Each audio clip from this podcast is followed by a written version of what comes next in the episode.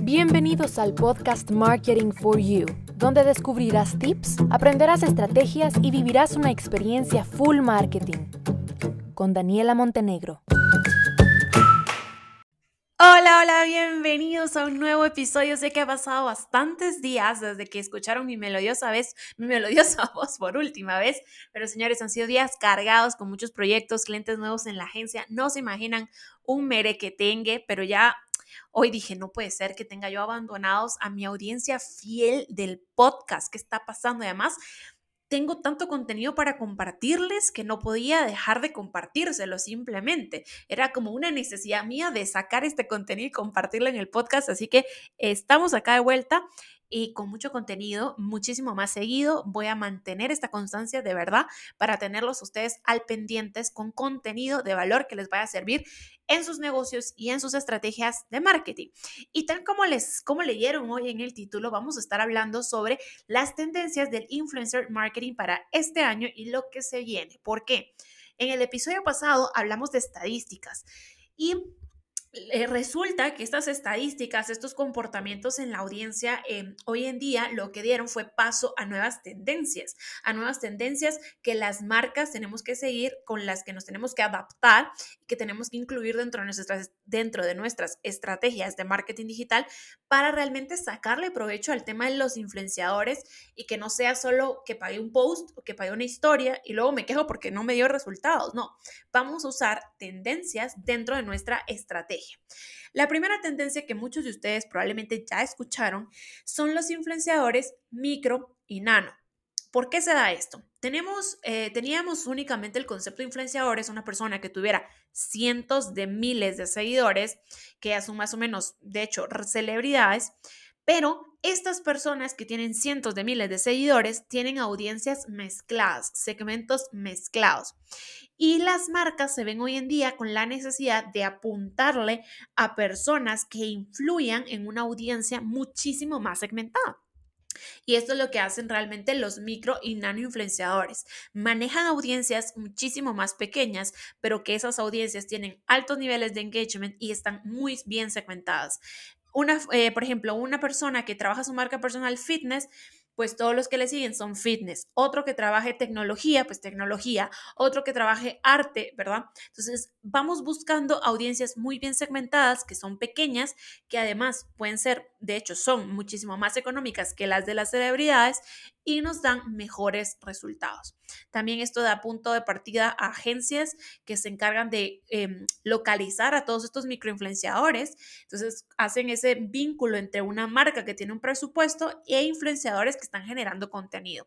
Y en lugar de pagarle X cantidad a un influenciador que tiene un millón de seguidores, distribuyen ese presupuesto en 100 influenciadores con audiencias más pequeñas y mucho más segmentadas. La segunda tendencia son las colaboraciones de larga duración, que de hecho es una de mis favoritas, que la veo día a día en social media. Y es que hoy en día las marcas se dieron cuenta que justo como un proceso de campañas de Facebook Ads o de email marketing que no pasan las acciones de en, en el momento, ¿no? Pues con los influenciadores es igual, las audiencias se tienen que nutrir. Entonces, estas colaboraciones de larga duración lo que significan es que en lugar de que yo le pague a un influenciador, lo que decía, por un post, por un feed, por una historia o por algo en el feed, yo voy a hacer un paquete, un convenio de colaboraciones de larga duración para que con cada una de esas colaboraciones el influenciador vaya nutriendo a su audiencia a favor de mi marca. Entonces, si bien la audiencia probablemente no vaya a tomar la decisión de compra con el primer post, eh, con la siguiente, en la siguiente semana que va a haber una serie de historias contando experiencia y demás, va a haber un porcentaje que va a tomar la decisión, va y compra. si no son con las historias, van con el feed, etcétera. O sea, es un proceso realmente, ¿no? Es un proceso de nutrición. Y piénsenlo ustedes también como consumidores creo que en algún momento yo puse ese ejemplo en un taller. Si yo veo que un influencer dice, ah, yo uso este shampoo, me cae súper bien, ah, va. Pero en ese momento no es que yo vaya a salir corriendo al súper a comprar el shampoo, ¿no? Hay varios factores. ¿Será que ese shampoo le aplica a mi tipo de cabello? ¿Será que aún tengo shampoo en mi casa? ¿Será que está muy caro? ¿Será que está barato? ¿Será que lo venden en el súper? Y hay muchos factores antes de tomar finalmente la decisión de compra. Y todos esos factores son los que se van aclarando en una colaboración de larga duración.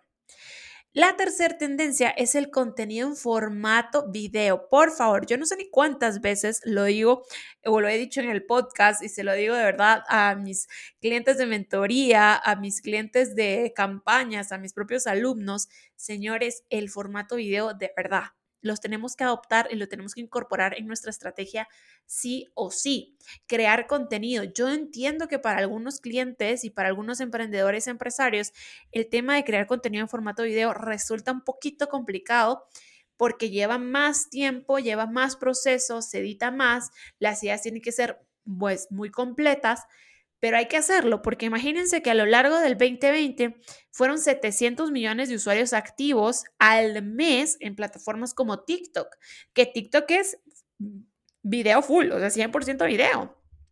Y se espera que para el 2021 y para el 2022 siga creciendo porque además de que está TikTok, pues plataformas como Reels incorporan el tema de eh, plataformas como Instagram, incorporan Reels, que otra vez es full video, tenemos Kawaii y van surgiendo más plataformas de video, ¿no?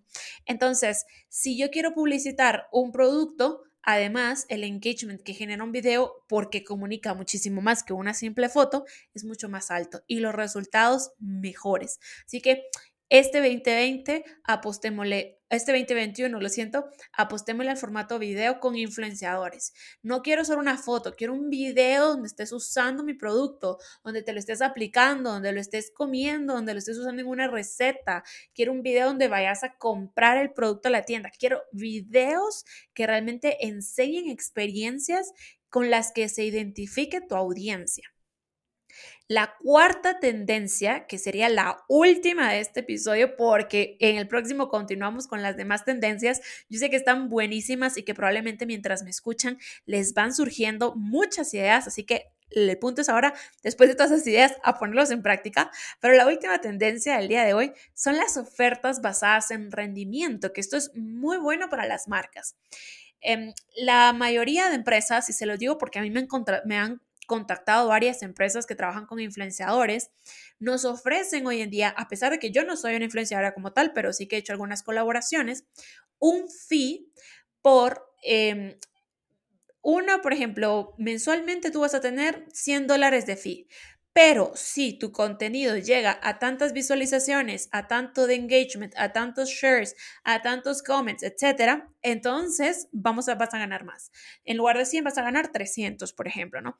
Em, y estas son las ofertas basadas en rendimiento, básicamente como los vendedores que tienen una tarifa, un, salario base, un sueldo base, y luego el resto es por comisión, pues funciona igual, son ofertas basadas en rendimiento. Entonces, ¿qué hacemos o qué se logra con esto? Un esfuerzo mayor por parte del influenciador, porque realmente necesita que su contenido tenga muchas visualizaciones, porque a medida que tenga más visualizaciones, más interacción, pues esta persona va a ganar más. Así que es un prácticamente. Y dado esto, que muchas marcas lo están utilizando ya de hecho, sí que he tenido eh, cerca experiencias de influenciadores que me dicen, mira, yo hice un video y no tuvo los resultados que yo esperaba. Así que hice otro y no le cobré más video, más dinero a la marca, porque a mí lo que me interesa no es el video como tal, a mí lo que me interesa es el impacto y el resultado que ese video. Entonces, si yo tengo que hacer cinco videos para llegar a pegarle al video que se haga viral y que llegue al millón de views, pues lo hago, porque eso es lo que le interesa. Y obviamente que no solo le interesa al influenciador por dinero, sino que para la marca, por supuesto, tener una exposición de marca de un millón, ¿quién no lo quiere hoy en día? Así que esta tendencia es muy buena, muy, muy buena, porque hace que finalmente estas estrategias de influencer marketing sean un gana-gana. Bien, con esto terminamos el episodio de hoy y en el próximo episodio continuamos con las siguientes tendencias de influencer marketing que espero les estén gustando y les estén generando tantas, tantas ideas como a mí y a mis clientes no lo han hecho. Hasta pronto.